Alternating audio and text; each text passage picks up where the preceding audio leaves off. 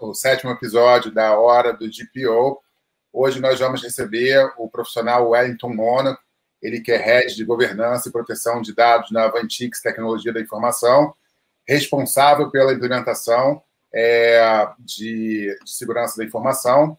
E é, vamos falar aqui sobre vários assuntos pertinentes e relevantes ao mercado, com destaques aí para temas que vêm sendo muito debatidos ultimamente. Eu vou passar a bola aqui para o Cláudio Rocha para dar um alô para vocês e já já a gente traz o, Wellington.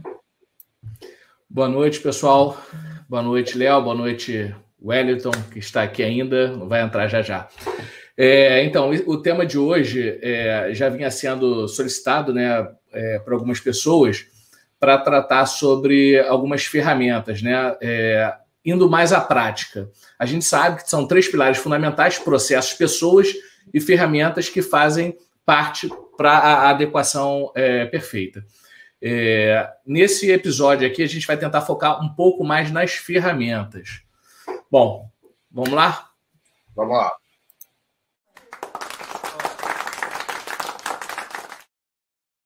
O que, que, é isso, pessoal? O que, que, é isso? Estou me sentindo aqui onde estou me sentindo? O que é isso?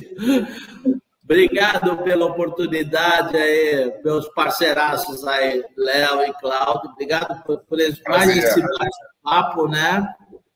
E tirem as dúvidas, vamos ver o que a gente pode ajudar. Está com uma jornada bastante pesada, né? Nós temos aí um cenário de agosto desse ano que começa a começam as temerosas sanções. Daqui a um mês. E financeiras. É, daqui a um mês, é verdade, dia 1 do 7. Daqui exatamente 30 dias. Então, fique à vontade. Vamos para esse bate-papo que vai ser muito interessante. Vamos lá, Wellington.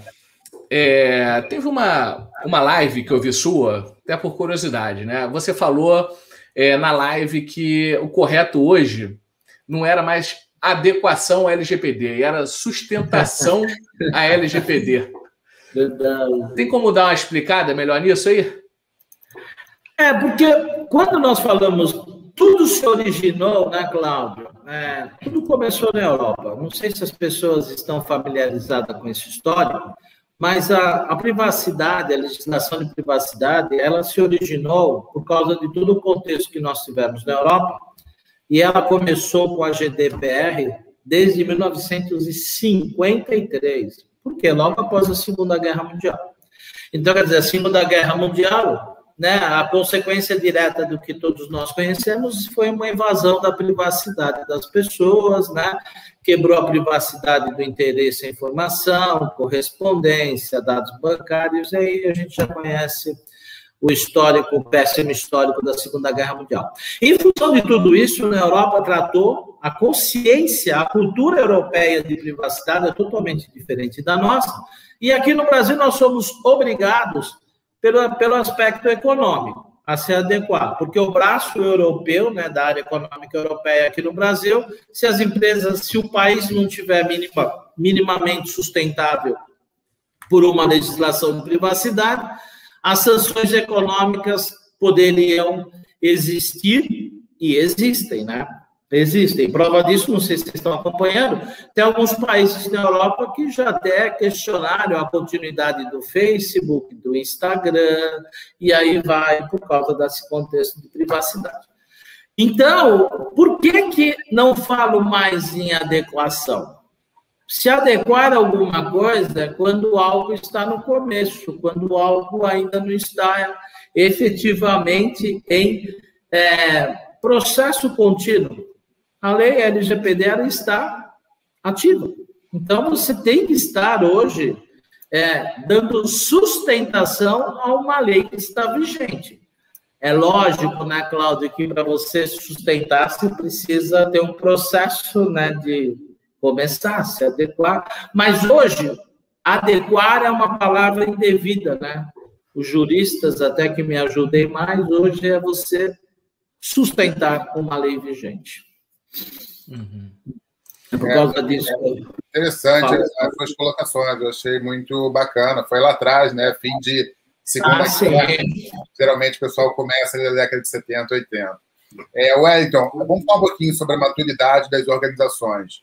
Na sua visão, qual seria um incentivo para que as organizações começassem adequação à LGPD em massa, ou seja, tivesse uma maior aderência com relação a isso?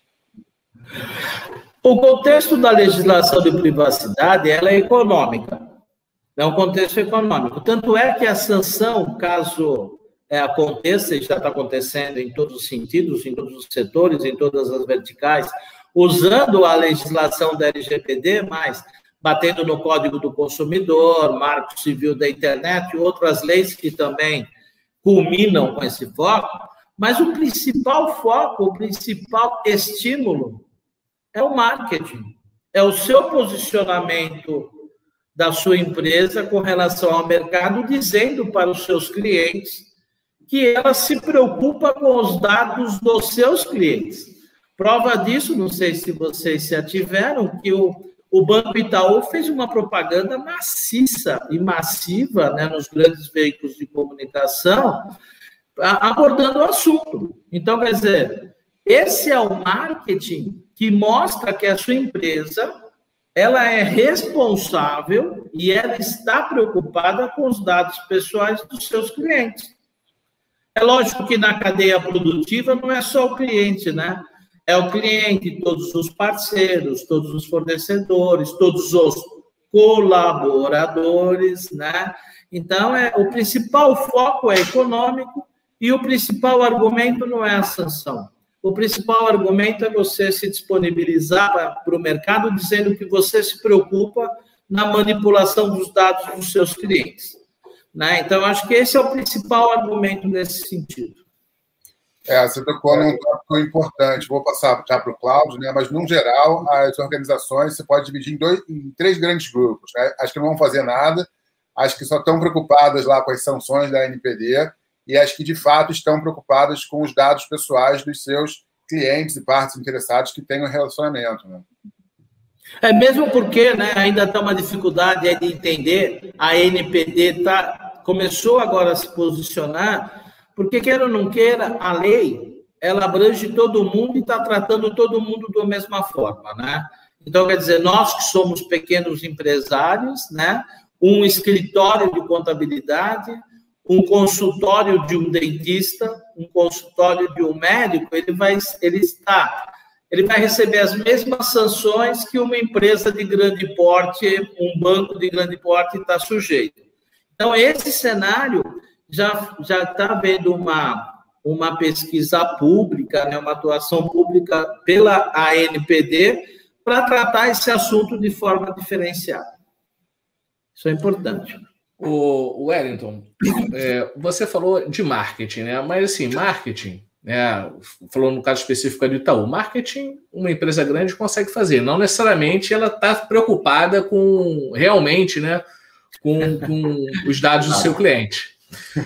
Mas e aí é, é nessa linha que eu pergunto para você. Você, é, por esses anos aí que você está trabalhando é, com isso, né? A sua percepção é, da maturidade das empresas em relação à, à, privacidade e segurança da informação, do pelo menos assim, do meados do ano passado para cá, você acha que está tá aumentando? As pessoas estão procurando é, realmente as, as, empresas, elas querem se adequar por causa do, de um diferencial competitivo ou é porque ah, vou me adequar porque é lei?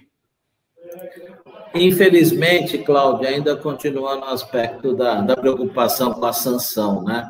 Saiu, tá, tá, tá, saindo algumas reportagens aí no mercado que 87, 86% das empresas nacionais ainda não, não se adequaram, se é que começaram a preocupação e a atuação nesse sentido. Então, eu acho que é, a, maior, a maior responsabilidade nossa social, né? vocês, inclusive, estão fazendo isso nesse momento, é nós conscientizarmos o mercado. Eu mesmo dou muitas palestras gratuitas em escolas, instituições é, sem fins lucrativos, estou com vários projetos sociais nesse contexto, porque é uma preocupação, é uma preocupação de toda a empresa. Não é só a empresa que tem fins lucrativos que está sujeita a esse contexto, qualquer empresa.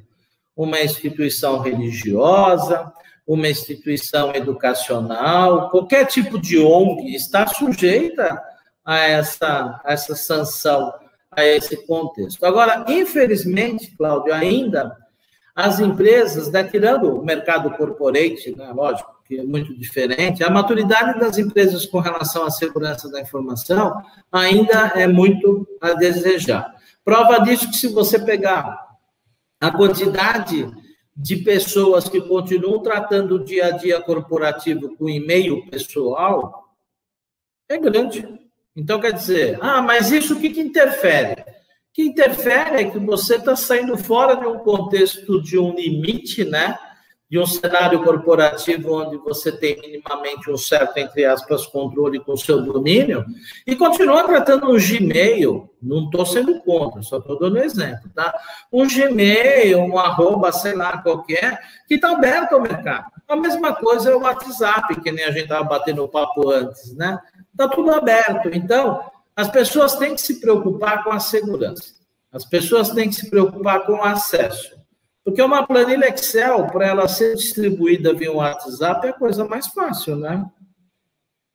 Concordam comigo? Com certeza. Então, é, tem um monte de empresas que está abrindo chamado na central de serviços, obrigando. Eu tenho uma operadora que me obrigou a tirar uma foto da minha CNH e mandar pelo WhatsApp. Eu acho isso absurdo, eu já passei por isso também.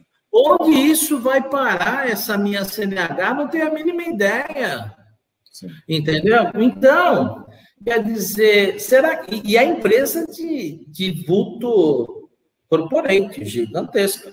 Sim. Então, eu passei por isso com telefonia, passei por isso com a, a uma empresa de energia elétrica. Então, você está sujeito a essas coisas. Será que tem a preocupação? Por outro lado, essa semana eu tive uma surpresa maravilhosa. Eu fui numa rede de farmácias a pessoa me imprimiu e me obrigou a assinar um termo de reconhecimento da LGPD pelo fato de eu estar ofertando o meu, é, o meu, o meu CPF para ela, para ela me dar o desconto. Me obrigou a assinar. Então, isso já mostra que o mercado está tendo uma certa maturidade nesse sentido. Agora, o problema que eu vejo, tira a palavra problema, que não é o caso, mas a, a, a dificuldade é a gente cada vez mais estar conscientizando as pessoas. Os meus filhos, né, tá certo que a pandemia está bastante restrito, mas eles odeiam sair comigo eu arrumo confusão em todo lugar que eu vou, entendeu?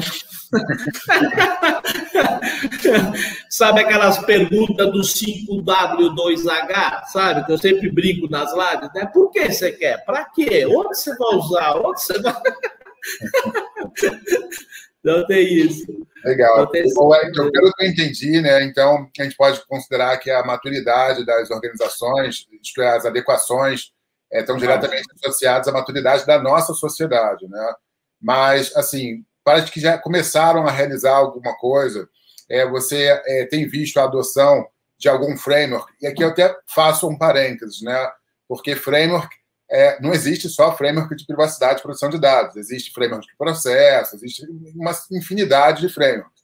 E, e tem uma, uma certa é, um certo modismo com alguns frameworks que são excelentes, mas que acabam entrando na moda, como o Scrum, por exemplo. É, dia desse eu achei que, pra, quase achei que quem não tivesse capacitação em Scrum não, não teria capacidade de fazer uma adequação da LGPD. E não tem nada a ver uma coisa com a outra, definitivamente. Você adota algum framework? Como é que é isso aí para você? Ah, o que, que você tem visto aí no mercado? É, algumas coisas nesse ponto é, são reais, tá? Primeiro ponto. Todas as ferramentas de adequação e de sustentação à privacidade, no contexto específico de governança de privacidade, dá uma ferramenta para isso. Tem várias de mercado, né? Tem o Security A, tem o OneTrust, tem Private, tem LGPD Now, tem, tem sabe, infinidade que você tem no mercado disponível. Tirando algumas ferramentas do tipo Microsoft, por exemplo. Essas ferramentas, esses frameworks, eles têm uma característica que a subscrição você adquire o direito de uso por um ano consecutivo, 12 meses. Então, tudo bem, vou te dar a sustentação necessária. Só que, se você não renovar para o ano seguinte, você vai perder todo o trabalho que você fez. Então, esse é um ponto crítico e importante que quem for adotar uma ferramenta, seja ela qual for, precisa se preocupar na modelagem de licenciamento e no processo em si. Porque é aquela que eu sempre falo, né? na minha visão, minha experiência, é que 40% é processo estruturado, 40% é cultura organizacional, equipe treinada, governança interna e 20% é ferramenta. Ferramenta é tão importante quanto, mas só ferramenta você troca a hora que você quer. Então, se você tiver sustentado por um processo contínuo, se você não renovar aquela ferramenta, está tudo sustentado para você carregar toda a tua política de privacidade, toda a tua governança, todo o teu compliance, numa ferramenta concorrente, seja que você resolveu readotar. Tá? Então, isso é, é, estratégico na hora que for definir como que você vai fazer. E o que você vai usar. Então, esse processo de carga é um processo que nem se fosse plano de continuidade de negócio, né? Contingência que você tem que testar pelo menos uma vez ao ano. Esse processo de carga e recarga, você também tem que estar sempre up to date. E aí entra a privacy by design, né? A privacidade desde a concepção e a privacidade por padrão, que são processos.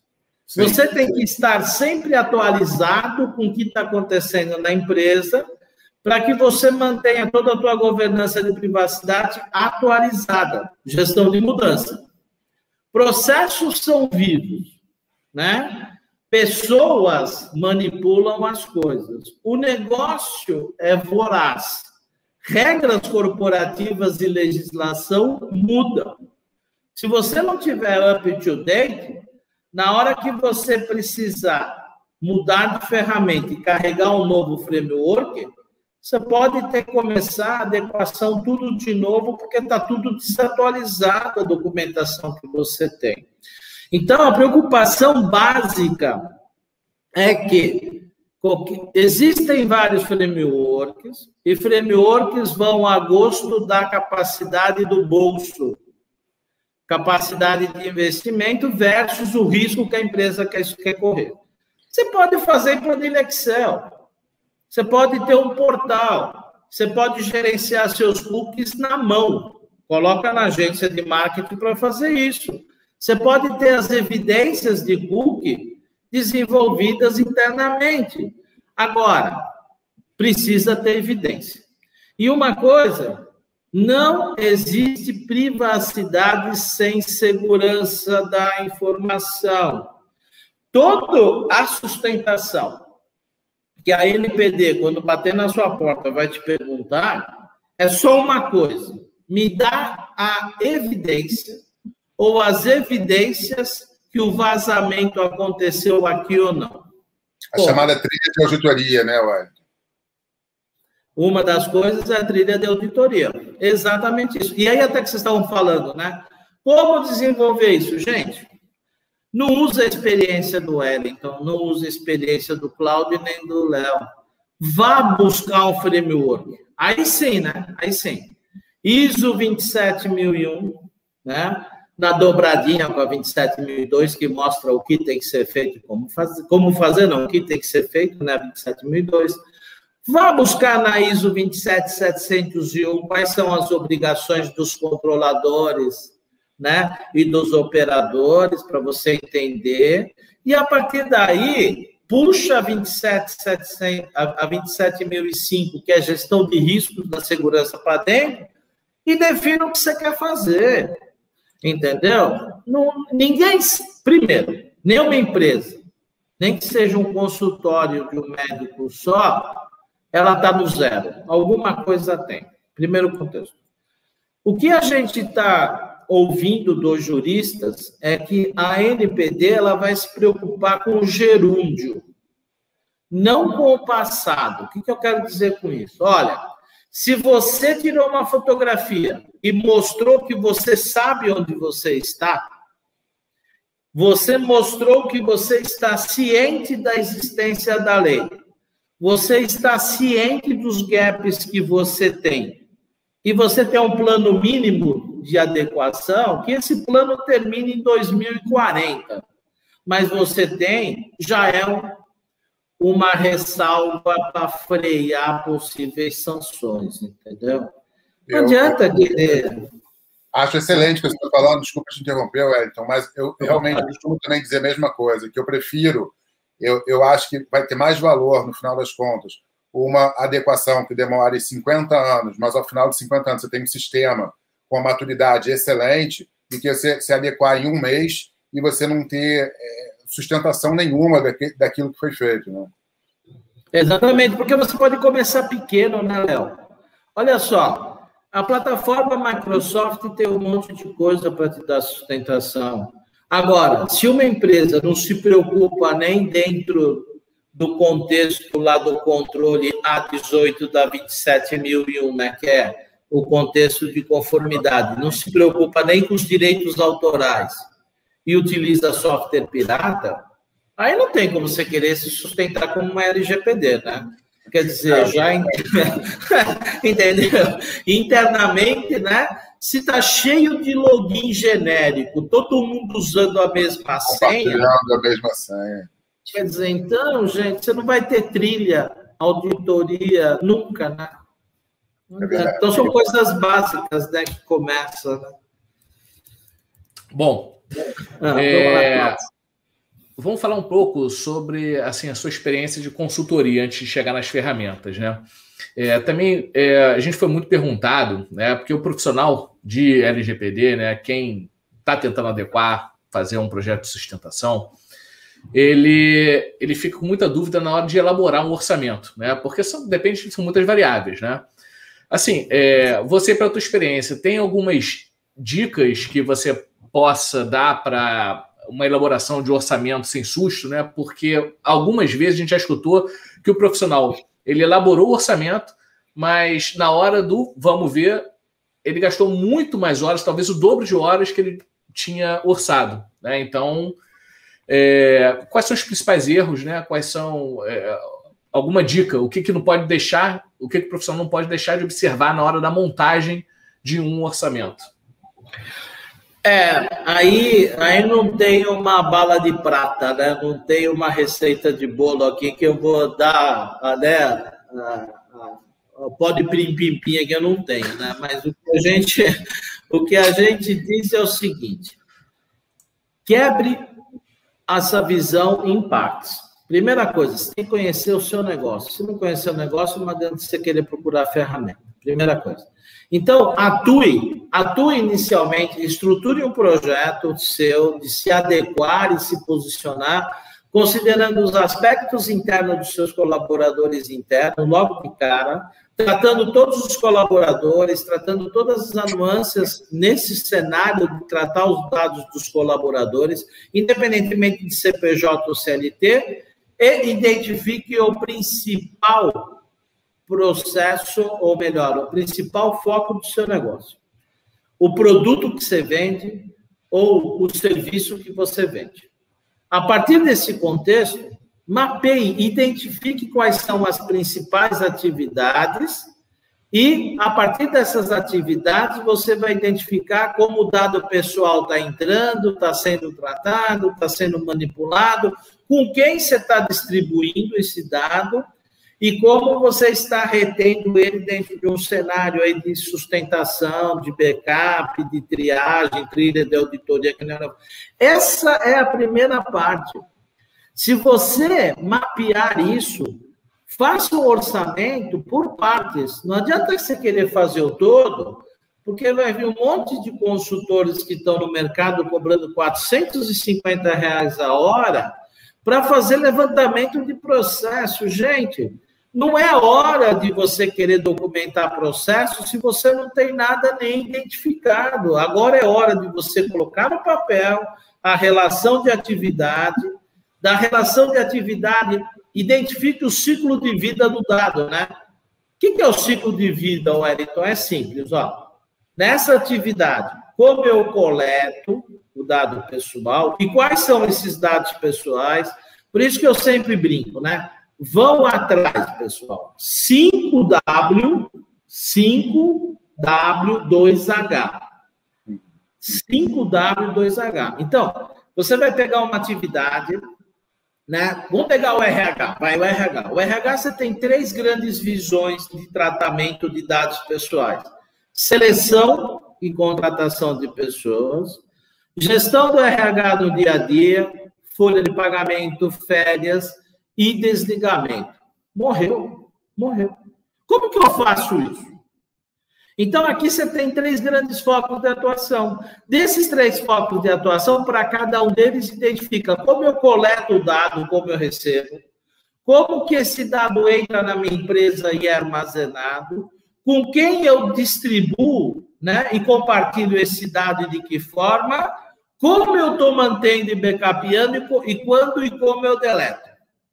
Se você fizer isso, faz um orçamento para levantar, documentar isso, né, consolidar, você vai ter um monte de surpresa, você vai ver que vai, pessoas diferentes do mesmo departamento têm visões diferentes do, do contexto, e a partir daí, você tem o, o mapeamento, aí sim você tem o mapeamento mínimo na mão, não precisa desenhar processo, as pessoas estão misturando tudo, entendeu? Identifica o processo.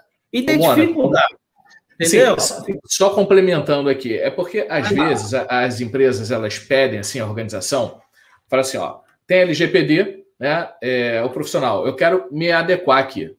Quanto custa me adequar? É isso, né? A, a empresa não sabe, vai ser por partes ou não, quantas etapas tem. Ela quer estar em compliance. Pronto, está aqui a lei, eu quero estar correto, não quero receber nenhuma multa. Quanto você cobra para deixar minha empresa é, 100%. Na verdade, é, é, isso que as organizações pedem, né?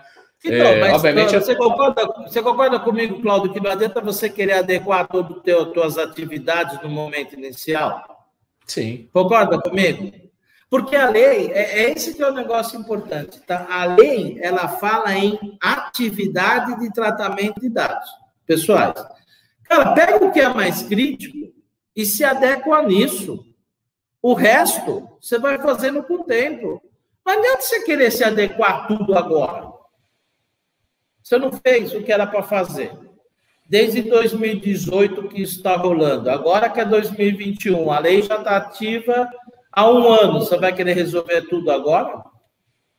Sim, mas esse é, esse é, o pensamento das empresas. Fala assim, ó, eu quero resolver meu problema. Você pode resolver? Quanto custa? Então, Cláudio, é a mesma coisa, né?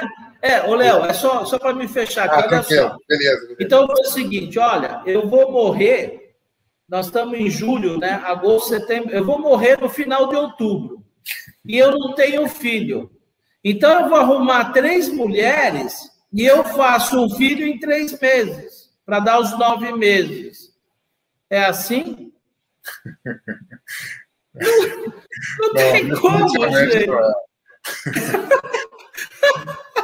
Não tem como, gente. Coloca a cabeça no travesseiro, faça o que é o que é risco alto para o teu negócio, entendeu?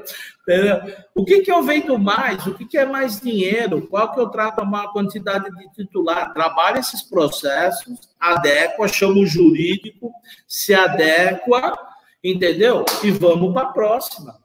E, e uma coisa que eu, que eu percebo, né, até reiterando aí as suas colocações e até o que o Cláudio está falando, é, o que acontece? O que as organizações convém que elas entendam é que o, a, o processo né, de adequação é um processo de melhoria contínua. De fato, é utópico elas acharem que, num primeiro momento, aquele sistema vai estar tão maduro quanto uma organização que já vem fazendo dever de casa há anos e anos e anos. Então, não tem como.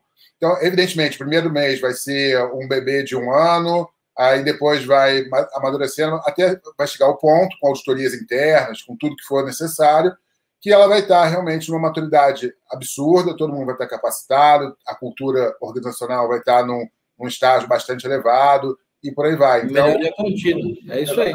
Sim, sim. Não adianta, pessoal. Privacidade, LGPD não é um projeto. Não é projeto. O, o, o Banco Central é um projeto, a CVM é um projeto, o Marco Civil da Internet é um projeto, o E-Social é um projeto.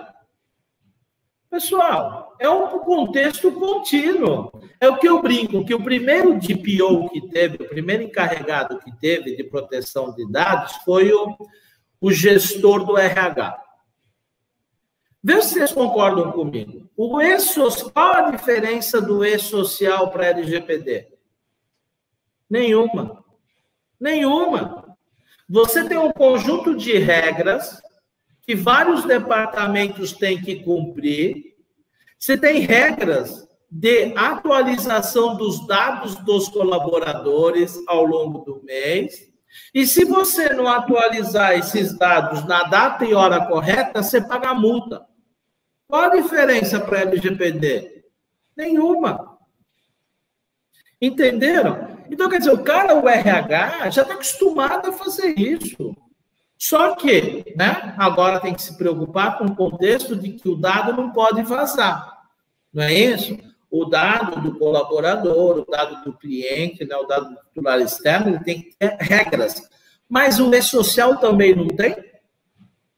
Né? É, nessa linha de raciocínio, inclusive, a LGPD ela prevê né, um enforcement até muito maior do que o, o e-social, né? porque além das sanções da ANPD, quando a gente pensa na, na iniciativa privada, você ainda tem as possíveis ações na esfera da justiça comum. Né? Então, pode sair bastante caro essa conta aí.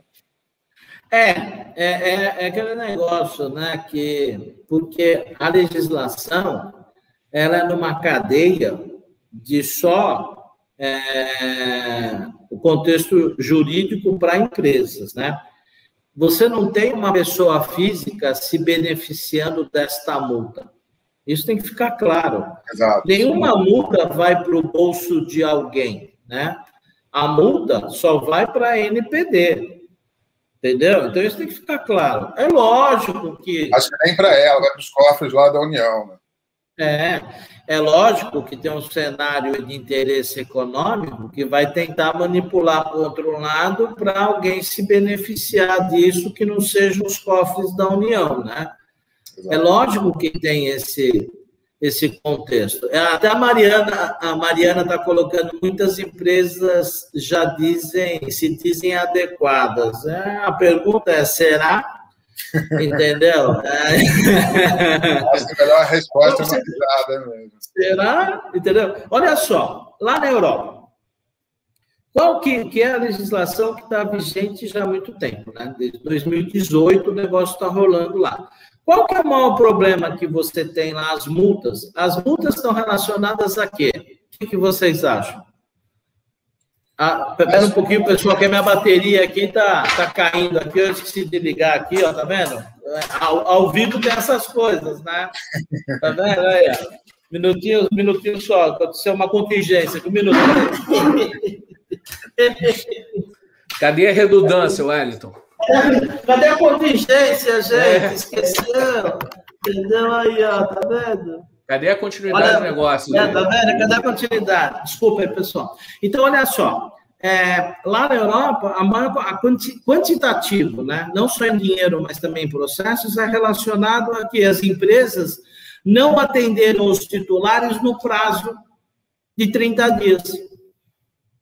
Então, aqui, o prazo para você atender uma solicitação, começar a atender essa solicitação, e isso na nossa legislação não está claro ainda, se é para você atender fim a fim ou começar a atender, tem uma briga jurídica nesse sentido, eu não, eu não sou jurista, são 15 dias.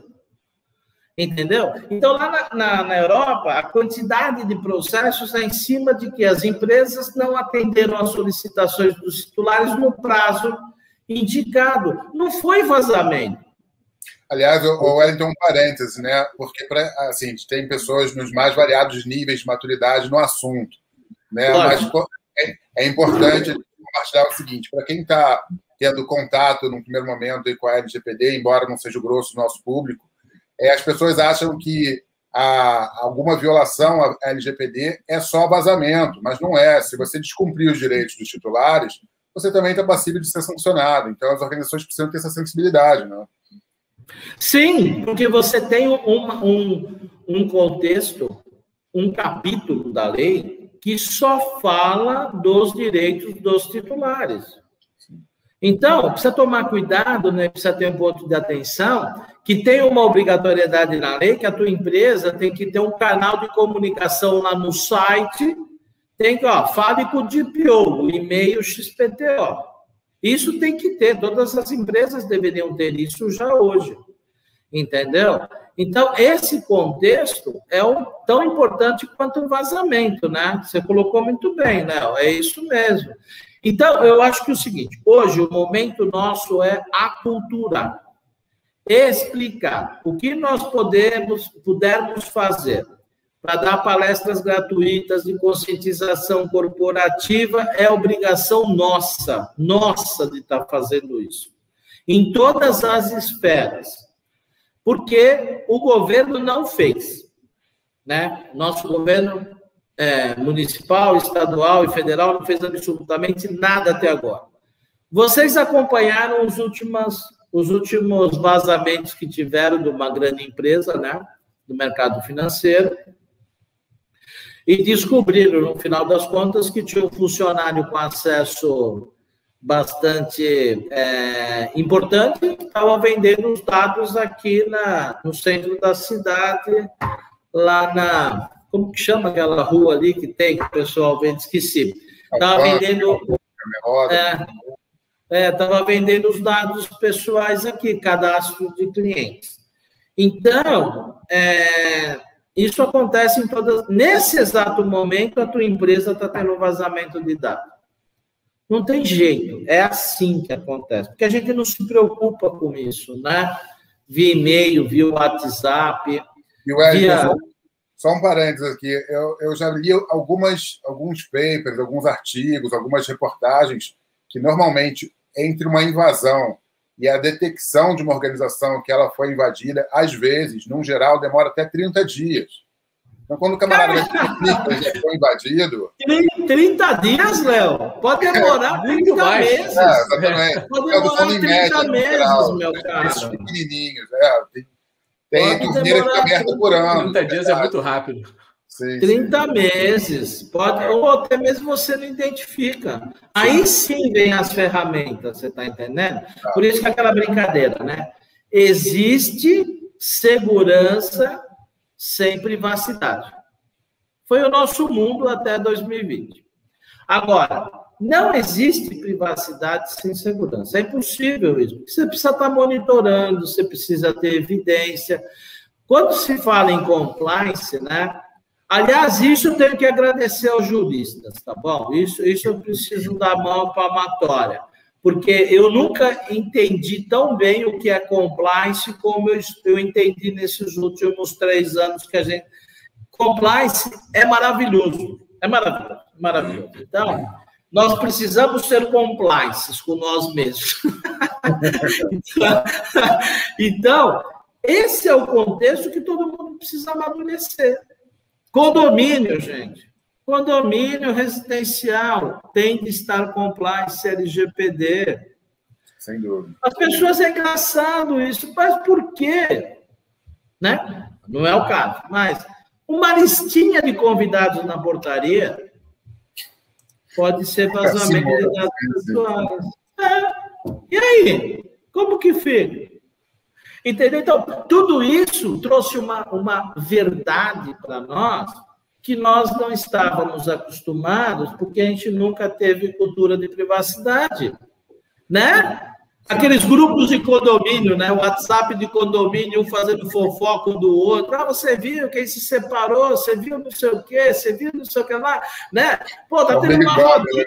Né? É, Big Brother, entendeu? O é, para a gente não tomar zero na redação de fuga ao tema, né? Porque a gente. Vamos falar um pouco sobre as ferramentas, né? É, então, a, adequação, a sustentação, né, são várias etapas. Né? É, tem ferramenta para tudo quanto é etapa que você Tem, tudo tem. bem.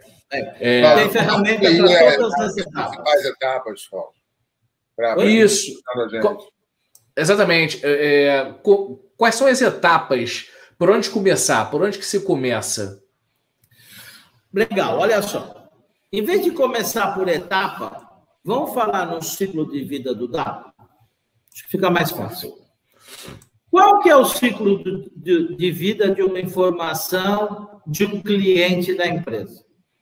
Vamos fazer esse exercício aqui. O cliente, um dia, que não é cliente, ele é um prospect, alguém vai convidar ele para uma live que nós estamos fazendo aqui. Nós estamos prospectando audiência. Não é isso? Então, nós podemos coletar essa informação via uma landing page, via um e-mail, via alguma coisa que alguém se inscreveu. Então, nós coletamos as informações. O fato de você coletar, você tem que ter o um registro. Então, você tem que ter ferramenta para justificar qual é a base legal e qual é a finalidade de você estar tá coletando esse dado e armazenando. Por quanto tempo? Então, você tem que ter ferramentas que te ajudem a justificar a um log onde você tem materializado como você coletou, para que você coletou e por quanto tempo você vai usar aquela informação com as finalidades previamente declaradas. Primeiro ponto. Segundo ponto, se a informação está dentro da sua empresa, você está armazenando onde? Você está colocando né? é verdade. no Google Drive, que todo mundo, se você pode compartilhar, pode ter vazamento. Você está colocando no WhatsApp, uma planilha no WhatsApp, aí virou, né? É, tá aberto ao mundo. Você está colocando no share, no, no, no sharebox qualquer, tô. Então você está já se limitando ou ficando ciente que esse dado você está compartilhando com alguém e isso você está correndo risco. Esse dado está dentro ou fora do Brasil onde você armazenou? Segundo ponto. Entenderam? Então, quer dizer, pensem no ciclo de vida do dado pessoal, onde você vai ter que ter ferramentas para você mapear e ter toda essa trilha, né, que o Léo falou, trilha de auditoria, para você mostrar para quem perguntar para você. Então, você captou, você armazenou, você distribuiu para os teus parceiros, para os seus fornecedores, você tem um backup e um dia você vai ter que deletar. Tudo isso você tem que ter um conjunto de ferramentas para gerenciar tudo isso. Mais uma ferramenta. Você precisa ter o quê? Um meio de comunicação com o teu cliente, com o teu titular, pode ser o teu colaborador, que hora que ele te perguntar, escuta, você tem algum dado meu na sua empresa? Você vai falar, tem ou não e quais são em 15 dias. Entenderam? Então, isso são as ferramentas que você tem que se preocupar em implementar. Pode ser um e-mail, pode ser Microsoft, pode ser toda plataforma da Google. Cara, simplifique. Simplifique, por favor, simplifique de forma a você ter a visão do todo. Então, na minha visão, o que eu falo sempre e o que eu acredito Trata o ciclo de vida do dado pessoal por tarefa, por atividade. Pelo amor de Deus, por atividade. Porque você pode ter uma atividade que é executada por vários departamentos e geralmente o é. Então, esse negócio da, da, dos, dos departamentos estar tá armazenando as coisas no desktop, no notebook, nos mobiles. Entendeu? Você tem que ter ferramenta para gerenciar tudo isso. Qual que é a diferença de um incidente e um incidente de segurança para o vazamento de dados? Vocês sabem a diferença? É simples. Pensa no notebook teu. Todo mundo está com notebook na pandemia. Você acabou de fazer o download do SAP. o SAP é difícil trabalhar, o TOTUS é difícil trabalhar, e alguém arrumou um jeito de baixou a planilha do CRM tem uma planilhinha aqui que eu não preciso fazer, está aqui na minha máquina. Eu tenho o CRM todinho da minha empresa aqui na minha máquina. Eu saio com o notebook na rua, sou roubado. O fato de ser roubado é um incidente. Tá bom? Se essa máquina não tiver criptografada, alguém, qualquer um acessa essa máquina aqui, quebra o login do admin rapidamente e acessa tudo que está dentro dela. Virou um vazamento de dados pessoais. Por quê? Porque o dado que está no notebook tem dado dos seus clientes, tem dado pessoal, pode ter um conjunto, né? de exames médicos, no caso de um dentista, no caso de um médico. Concordam comigo? Você pode ter laudo médico aqui dentro. Aí saiu, saiu do contexto de dado pessoal e foi para o contexto de dado pessoal sensível. Porque você está o quê? Com dado pessoal tratando tipo sanguíneo, doença, a relação de pessoas que estão ou estão com Covid, isso tudo é informação sensível. Quem está com HIV. Então, essas coisas são sensíveis. O que é um dado sensível? Dado pessoal sensível é todo dado relacionado e identificável uma pessoa que pode trazer risco a esta, trazer um tipo de discriminação a esta pessoa. Então, é dados sanguíneo, dados de fisiologia, doença de uma pessoa qualquer, dados de endereço, saldo bancário. Por que não? Extrato de, extrato de, de cartão de crédito para saber quanto a pessoa manipula no, no, cartão de crédito pode gerar o quê? Um ônus, um risco de vida para essa pessoa. Mas, o, Wellington, é, na prática, tá, é, como é que a pessoa como é que o consultor ou a própria organização vai saber qual ferramenta mais aderente para aquela empresa? É, como é que ele tem essa noção? Além, é, são vários fatores também, né? É, tem a questão também do preço, né? Quantas pessoas vão utilizar, a capacitação técnica das pessoas que vão utilizar, é, aquilo que você falou, é, agora já não sei se você falou antes ou agora no, ao vivo. É, eu acho que foi que dura somente um ano, né, a subscrição das ferramentas. Então, são muitas coisas a se analisar. assim, é, quais são a, as dicas para se escolher a melhor ferramenta que atenda a sua, a sua, a sua organização? E, e, e vou além, né?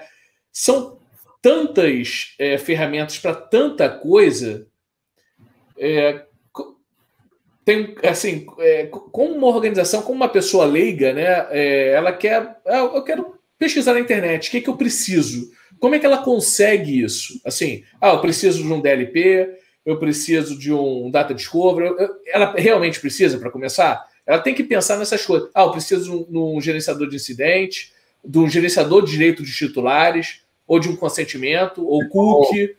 É, tem, assim, são é, uma, é uma infinidade de, de ferramentas, né? E uma infinidade de obrigações é, que a LGPD é, colocou para as organizações, para os, agentes de tratamento. É, como assim? Realmente, se a pessoa vai pesquisar na internet, ela não sabe nem por onde começar, nem como ser ajudada. Você tem a, alguma dica? Quantas, é, Sim. quantas ferramentas? Primeira coisa, primeira coisa, você tem que ter no teu portal o contato do teu encarregado. É obrigatório. Você tem que ter, primeira coisa, você tem que colocar no seu portal, lá no teu www é, DPO, é, ponto, Cláudio Rocha, Léo Farias com BR, tem que colocar lá, primeira coisa. Contato para o teu encarregado, primeira coisa, tem que ter. Tem que ter esse fluxo de atendimento, seja via e-mail. Segunda coisa, você tem que ter um gestor de cookie. O cookie tem que estar, o opt-in, opt-out, você tem que gerenciar de forma a nada estar previamente selecionado para coletar, para fazer o teu mapeamento, para fazer o teu perfilamento como usuário se alguém acessa algum site. Não pode. Ou seja, por Não padrão pode. tem que estar desligado, né, Ué? Em outras palavras, o switch... É Privacy by default, né? Tudo desligado. Então, você tem, primeira coisa, relação com o encarregado, tem que ter no site. Gestão de cookie, você tem que ter. Se você tiver mais de um domínio, você tem que ter todas essas gestões. Primeira, segunda coisa. Terceira coisa, você tem que ter, você tem que fechar as porteiras. Primeira coisa, você tem que ter um antivírus atualizado, você tem que ter um patch atualizado, você tem que ter essas coisas instaladas na sua máquina para você garantir minimamente a segurança de que alguém de fora não acesse sua, seu, seu ambiente de algum contexto, tá bom? Então, quer dizer, você já tem três coisas minimamente que você tem que se garantir, certo?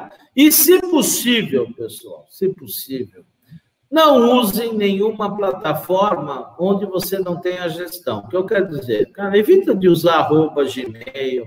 Compre o seu domínio corporativo, por favor, para você ter uma gestão, né? O teu arroba Wellington, arroba Cláudio.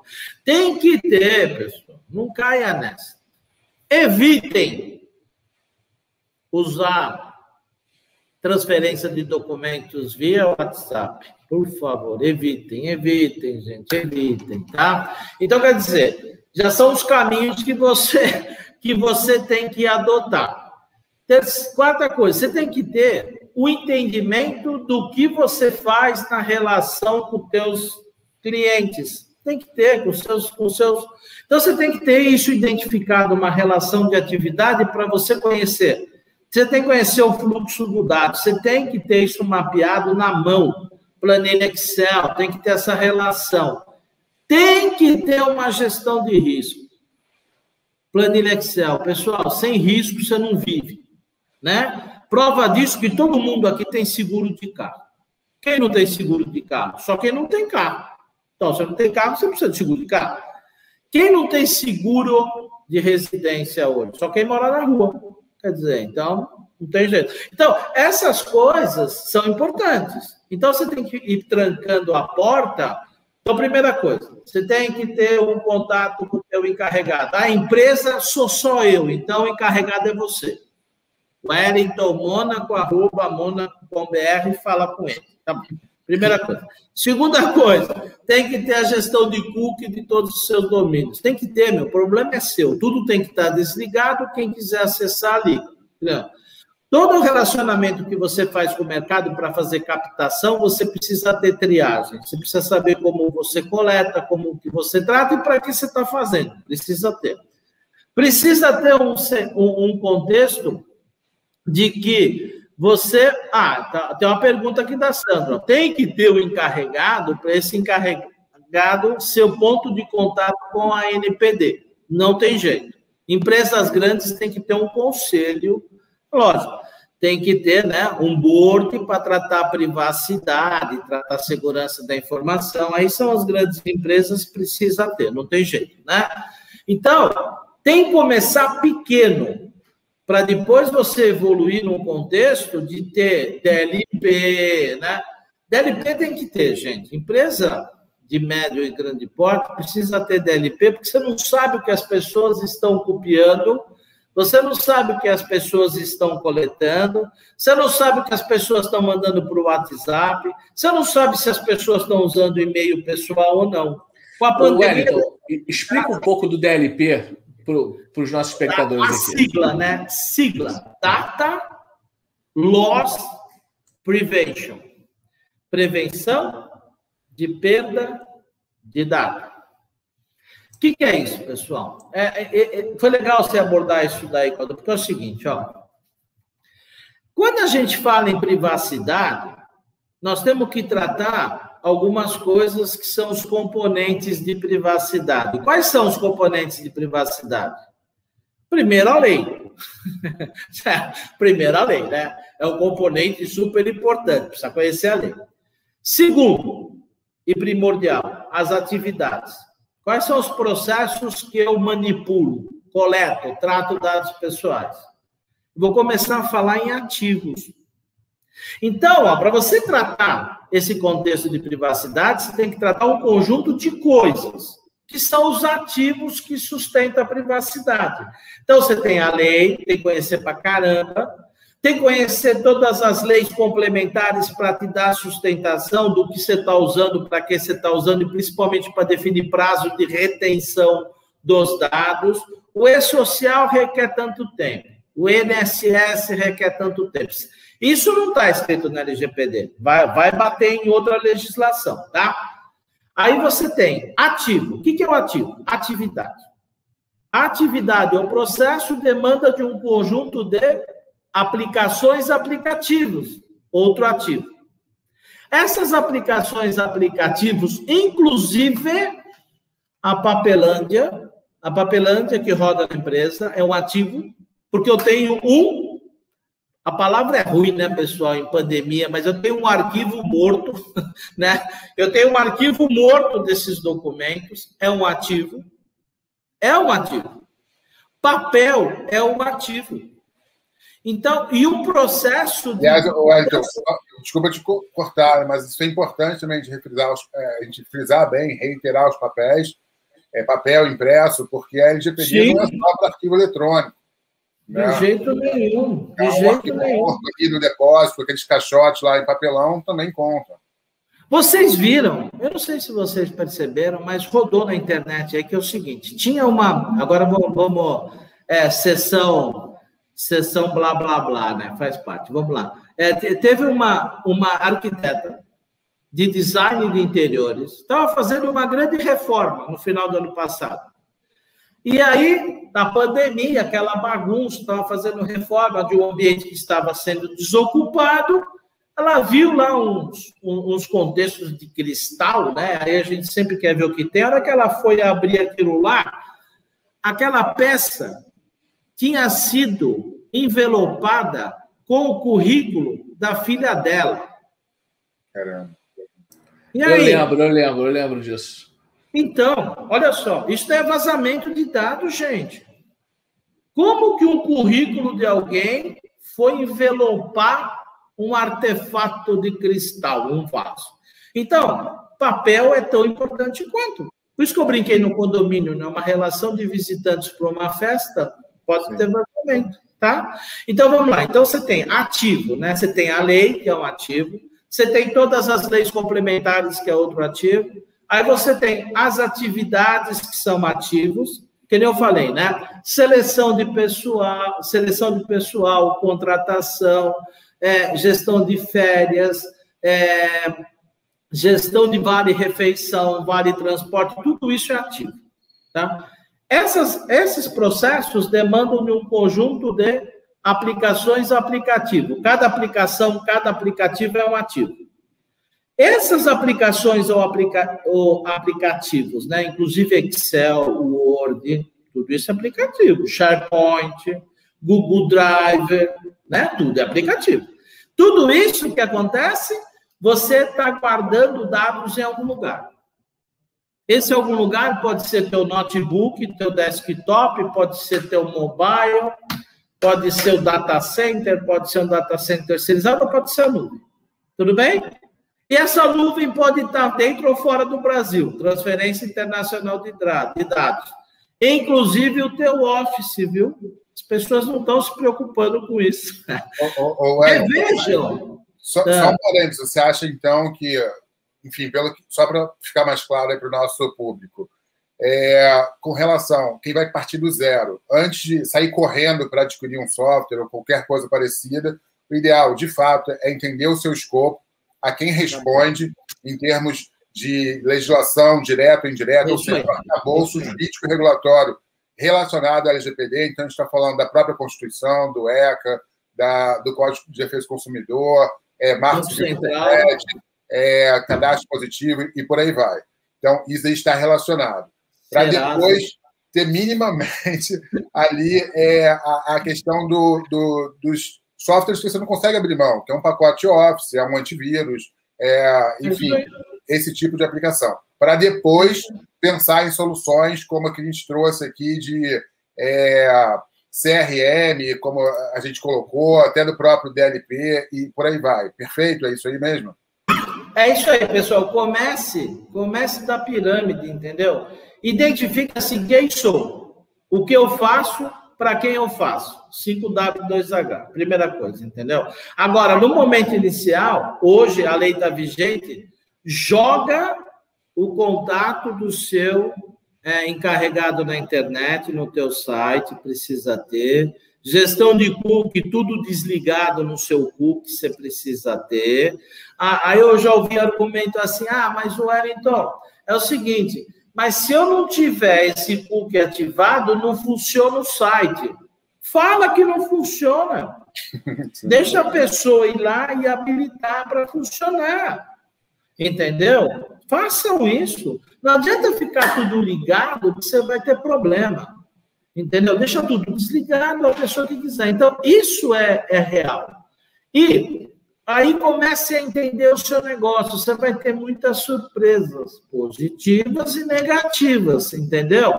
Porque você colocando no papel a NPD, hora que bater na tua porta, você vai mostrar o que você está fazendo. Não é passado ou não é esquecimento, porque ela vai ver que você está se preocupando com o tema.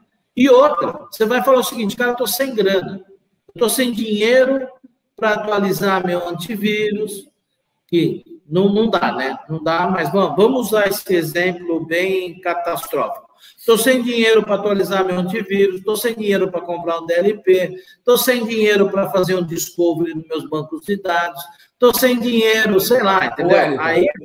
É, é, DLP, Data Discovery, how much?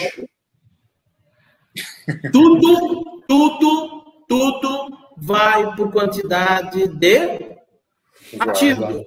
Ativo. Simples assim. Entendeu? Tudo é ativo, concorda? Se uma empresa tem 10 desktop, 10 notebook, 10 logins, é um preço. Então, se a empresa tiver mil, é outro preço. Agora. Não é lotação, né? é por número de usuários. Né? É, por número de usuários, por número de ativos. Ah, se, você, se você vai fazer backup, é por terabyte, entendeu? Então, por isso que eu estou falando, pessoal. A partir do momento que você começa a identificar o teu negócio, saber o que você faz, usando os dados de quem, você segmenta e vai implantando, que nem o Jack, por partes, entendeu? Por partes. Coloca no departamento A, aí vai para o departamento B, vai para o departamento... Cara, é simples. E o teu risco vai mitigando. Ô, Wellington, uma coisa que eu tenho percebido, antes desse dever de casa, que eu acredito que convenha que as organizações façam, o que eu percebo que tem algumas soluções de software no mercado que são mirabolantes, ou seja, o camarada instala e ele consegue verificar toda ah, a é, é, soluções. É, é plug and play, é plug and play, entendeu? Exato. É, é que nem aqueles projetos que você vê, esteja adequado LGPD em 48 horas. É, é a mãe de farofa, né? pessoal. É, é, é, não. Sabe, pessoal, pelo amor de Deus, você não fez nada em dois anos, agora em 48 horas você vai estar adequado, cara. Mas nem crédito no banco você pega em 48 horas, ainda mais se adequar. É verdade. É, e eu sou um pouco resistente com relação a isso, que eu costumo dar um exemplo genérico, muito rapidamente falando, se você pensar hipoteticamente que a LGPD fosse 100 processos, ou seja, se você seguir 100 processos, você estará 100% adequado. Aí você vai ver um software, esse software mirabolante, de repente ele atende 40%, 40% desses processos. Ou seja, Aí você roda lá e você vai ver que você está 90% adequado. Você vai, ei, que felicidade. Mas está 90% adequado de 40%. Os 60%, o cara que te vendeu o software não contou. Isso é legal, Léo, que você está colocando. É a mesma coisa, é, o efeito de marketing que tem que as empresas falam assim: eu estou certificado na ISO 27001. Você não se certifica a empresa. Você certifica um processo. Aí uma empresa vende, a empresa vende via e-commerce. Ela se certificou na 27001 no RH. Sim. E acontece que, que serve? Só naquele que Que serve? Para que, que serve a 27001? Para nada. Porque você se certificou num processo que não é o core do negócio. É, fechou então, os olhos para todo o resto, né? Então, então quer dizer que a simplificação não tem valia nenhuma. Tem valia, lógico, para o processo de sustentação do RH, mas para o core do negócio. Para o marketing, para o marketing. É, então, é a mesma coisa, entendeu? Mas foi então, fantástico você falar isso, que pouquíssimas pessoas têm esse entendimento, pouquíssimas pessoas falam isso no mercado. Para mim, é o ponto alto de hoje, de fato. Você pode definir o escopo daquela auditoria de conformidade só para um setor. Isso já acontece. Porque, embora aqui no Brasil ainda não tenhamos o, o, o, o processo né, de acreditação junto à CGEC, lá do INET, na 27701, em outros países a gente já tem. Então, por exemplo, a Microsoft foi uma das primeiras empresas no mundo a certificar o processo dela de nuvem na 27701 através de uma certificadora lá da Flórida. Então, é, só que foi só para aquele processo de nuvem, ponto. Não é a Microsoft todo. Então, aí que está. Lá, fora do país, para a gente ter alguma valia? Não, porque a transferência internacional ainda tem isso, né? Verdade. Entendeu? Sim. Então, as pessoas têm que entender muito bem esse contexto, porque olha só, o Cláudio fez uma pergunta e acabou passando e agora volta. Primeira coisa, assim como você tem que se preocupar em ter o nome do encarregado no site ontem, gestão de cookie ontem, você tem que rever todos os contratos ontem. Por quê? Porque as pessoas aqui no Brasil, a nossa cultura é: se eu terceirizo um serviço, eu transfiro a responsabilidade para o contratado. Mentira. A LGPD quebrou isso. A LGPD quebrou isso. Quem é o responsável não é quem você contratou, és tu. Sim. E mais ninguém. Sim, entendeu? não pode. É verdade. Então, reveja o contrato, pessoal. O pessoal fala o seguinte: não, não, eu, tô, eu coloquei tudo em cloud, não tenho problema nenhum. Você não tem noção, começou seus problemas agora. Você tem que saber se o teu contrato de cloud define o perímetro dentro do Brasil. Primeiro Agora, o Wellington, só, só, te interrompendo também mais uma vez, só, só para entender. Então, vamos lá. Quem fez todo o dever de casa, antes de saber se está em cloud ou não, ele está com antivírus, está com Office, com tudo mapeado, os processos e tal. Qual é a sequência que uma empresa que tenha recursos financeiros, humanos e tecnológicos, que ela pode contratar para ajudar ela nesse processo como um todo? Isto é, eu tenho grana, eu quero investir, eu tenho recurso, que tipo de software eu posso adquirir para me ajudar esse bundle de software, que eu acho que é uma, uma pergunta aí bacana que o pessoal está tá na expectativa. Então vamos lá, vamos lá. Então começa na cadeia lá embaixo de ativos, a gente vai subindo, tá bom? Primeiro, você tem que ter uma gestão muito forte de ativos, discovery, descobrir tudo que está na tua rede, descobrir tudo que você tem, tudo que você tem que tem que ter gestão de patch, gestão de antivírus e tem que ter DLP. Bom, em toda essa cadeia você tem que ter, não tem jeito. Tem que rever toda a tua política de backup para saber se está ok ou não está ok, identificar todos os repositórios de dados e ver se o seu backup está é, com todo esse escopo e abrangência. Primeira coisa, tem que fazer isso, tá bom? Só, só um parênteses, Wellington, quando você fala de backup, uma coisa muito interessante, se você for respeitar a preferência de privacidade de um titular, você vai ter que ver pelo diferencial do backup quando você restaurá-lo para saber aquele diferencial que vai te dizer o que teve de atualização naquele período, correto? Só para ilustrar. E o backup, o prazo de retenção você não vai buscar na LGPD, você tem que buscar no processo de negócios, tem que buscar lá no Banco Central, no INSS, e social, você tem que buscar nas leis complementares, tá bom? Para te dar o que? A garantia desse prazo de retenção. Beleza. Além de tudo isso, no momento zero, você tem que ter um portal para se relacionar com os titulares. Tem que ter. Você tem que ter uma forma de se relacionar com os titulares e tem que ter o gerenciamento de custo. Ponto. Você tem que ter toda essa rastreabilidade. E se, e se você tiver, só, só complementando, se você tiver é, uma hipótese de tratamento consentimento, vai ter que ter um gerenciador de consentimento. Individual a cada dado, né? Ó, processo. Processo. Você tem que ter gerenciamento de consentimento que as empresas é novo. Você tem que ter gerenciamento de legítimo interesse. Todo mundo quer, quer falar que é legítimo interesse. Vai justificar juridicamente que é seu legítimo interesse isso para você ver. Então, você tem que ter gerenciamento de consentimento, gerenciamento de legítimo interesse, gerenciamento de contratos. Tem que ter. Concorda comigo? Você tem que ter um portal de relacionamento com os titulares para você ter uma gestão dessa solicitação e atender até 15 dias. Você tem que ter gerenciamento de cookie para você saber o que, que você está dando perfilamento. Cookie é perfilamento, você não pode perfilar ninguém mais.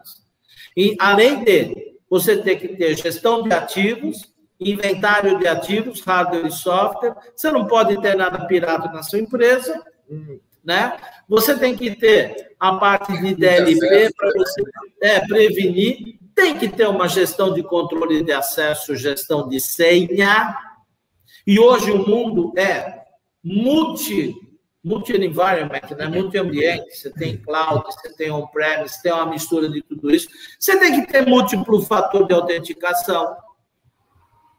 Você tem que ter, como? Porque é o seguinte, né? Quando você começa a mapear os processos, você começa a definir perímetros para a tua empresa. Então, você começa a restringir fisicamente, desenhar fisicamente como a tua empresa está, e cada perímetro você pode ter um conjunto de ativos. Ativos que a gente está falando. Para cada ativo você tem que ter controle de acesso, tem que ter DLP, tem... e aí vai. É um infinito, é uma eu vi... Clipa Ô, Mônaco, eu vi uma live sua, é, um, uma ferramenta website scanning. O que seria isso? É, aí tem o website scanning, você pode você pode fazer o seguinte, né? Você tem vários tipos de, de, de escaneamento que você pode fazer. Isso entra no contexto de é, análise de vulnerabilidade, tá? Quando você vai fazer análise de vulnerabilidade, você pode fazer de fora para dentro ou de dentro para fora. Você tem que fazer, porque análise de vulnerabilidade, você vai fazer uma espécie de escaneamento, identificar o que tem dentro da tua empresa, ou de fora, se eu consigo entrar no seu ambiente, para você identificar as vulnerabilidades, as portas que estão abertas ou escancaradas. Então, isso é uma das coisas que a ISO 27001 fala, que é você fazer o quê? Análise de vulnerabilidade. Você tem que ter esse processo implementado. Então, você tipo pode... um pen test? Pen test é um deles. Você pode fazer de fora para dentro, entendeu? A gente, inclusive, aqui da, da, da Vantix, nós hoje estamos utilizando o Security Scorecard, uma ferramenta fantástica que a gente faz o score dos clientes e dos parceiros, que é uma ferramenta de fora para dentro.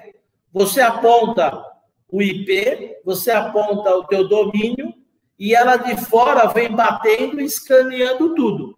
Entendeu? Identifica se tem vulnerabilidade física, vulnerabilidade lógica, vulnerabilidade no portal, vulnerabilidade, tudo quanto é coisa, ela vem vasculhando.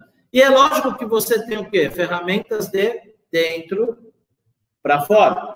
Você tem várias ferramentas de dentro para fora, né? O, o e-trust, você tem várias ferramentas. Então, é, é, questão de você ver o bolso que você tem para você fazer um contexto do que você quer fazer ao longo do tempo. Por isso que nós financeiros, né, ué? É lógico. Por isso que nós fazemos o quê? Quando nós fazemos esse tratamento, tra, trabalho inicial com as empresas, nós, no, no, na fase inicial, nós entregamos um plano de segurança da informação.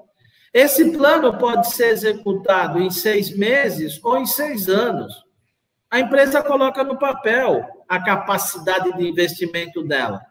E aí é a cereja do bolo. Onde eu não tenho grana, mas eu fiz o mínimo, eu compro uma apólice de seguro. Está cheio de apólice de seguro aí para cibersegurança hoje. Só que você tem que fazer minimamente sua lição de casa. Porque ninguém vai, ninguém vai, vai fazer seguro do carro se o carro está no desmanche. É a mesma coisa, concorda comigo? Então, precisa mostrar que o carro existe, né? Por isso que tem o quê? tem as vistorias. Então, para você comprar um seguro contra cyberataque, cibersegurança, você precisa ter o quê? Vai, alguém vai vir te auditar. Isso é o que mais a gente está sendo chamado também para fazer. Aí entra nas ferramentas que o Cláudio falou, entendeu? Você faz um escaneamento de fora para dentro, análise de vulnerabilidade da internet para dentro da tua empresa, e o quê? E um escaneamento de dentro para fora da sua empresa. Então, ó, nós falamos em PET, antivírus, filtro de conteúdo, acesso à aplicação, olha quanta coisa. Firewall, DLP, então, backup, é um mundo, gente. É um mundo, que esse é o mundo digital ao qual nós fazemos parte deles. E com a pandemia, home office.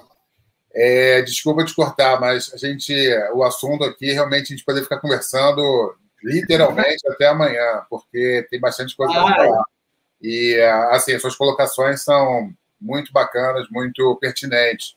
É, mas, infelizmente, a gente vai ter que caminhar aí para se despedir. É, vou passar a palavra para o Cláudio, para você, e eu fecho para poder respeitar o, o horário de horário, né? do pessoal o pessoal está com fome, daqui a pouco vai, vai todo mundo embora. A gente até passou um pouquinho, né? Sempre tem uma gordurinha, né? Sim. É, que o papo, o papo quando tá bom, vai, né? A gente podia ficar conversando sobre horas disso aqui. O Wellington é uma pessoa também que gosta bastante do assunto, né? Um apaixonado que nem a gente. Então, é sentar e conversar. É, pô, muito obrigado, Wellington, por ter aceito o convite. A gente gostou muito. Com certeza, convidaremos novamente. E, e, é muito bom, né? A gente poder compartilhar conhecimento, mesmo sendo pouquíssimo tempo, né? Essa uma hora, o bate-papo é muito rápido. Você vê aqui que essa é a ideia da gente, né? É aquele bate-papo informal que vai agregando conhecimento. E eu acho que a gente fez muito bem isso, né? Não fica nada aquele, aquele negócio maçante, né? De um slide, mostrar isso, mostrar aquilo. Isso não, não é intuito. Chega, é Chega. Exatamente. Aqui é um intuito de de agregar, né? de é, conversar com as pessoas e, e, informalmente mesmo as pessoas se conscientizarem disso. Eu acho que foi muito bom esse programa hoje. Então, mais uma vez, muito obrigado, o Wellington Mônaco, e boa noite para todos aí. Wellington, a palavra está comigo. Tá, pode, fico... pode ficar à vontade. Fico disponível aí de novo para esse excelente convite, né? É, a gente fica sempre honrado por poder estar disseminando conhecimento e fazer a nossa parte na, na sociedade. E eu fico disponível, Léo, Cláudio, se vocês quiserem, para a gente evidenciar e materializar tudo isso que a gente falou, né? Com ferramenta, o que, que como, como a gente consolida ativo, o que, que é um portal do titular, como fazer gestão de book? A gente mostra isso aqui efetivamente, a gente marca uma data que vocês quiserem. É, nós vamos mostrar como operacionalizar independentemente do brand, entendeu? Para as pessoas é, colocar, ver isso funcionando, porque parece né, que, que é uma utopia, mas não é não, é realidade. Bom, obrigado e fico disponível para o próximo João, vai ser uma, uma simpatia, foi um prazer ter, ter você por aqui. Me fez lembrar o meu falecido pai, que ele adorava contar coisas engraçadas e fazia todo mundo rir. Eu puxei Obrigado. um pouco, mas você está anos luz à minha frente.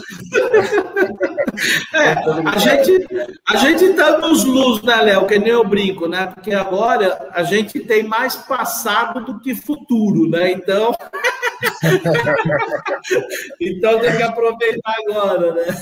Muito, muito bom. Pessoal, então é isso aí. Muito obrigado pela audiência de vocês. Quem ainda não segue a Hora do GPO, siga a gente lá no, no nosso é, YouTube, né? Se inscreva no canal. É, segue a gente lá no Instagram, a gente também tem site, página no, no LinkedIn.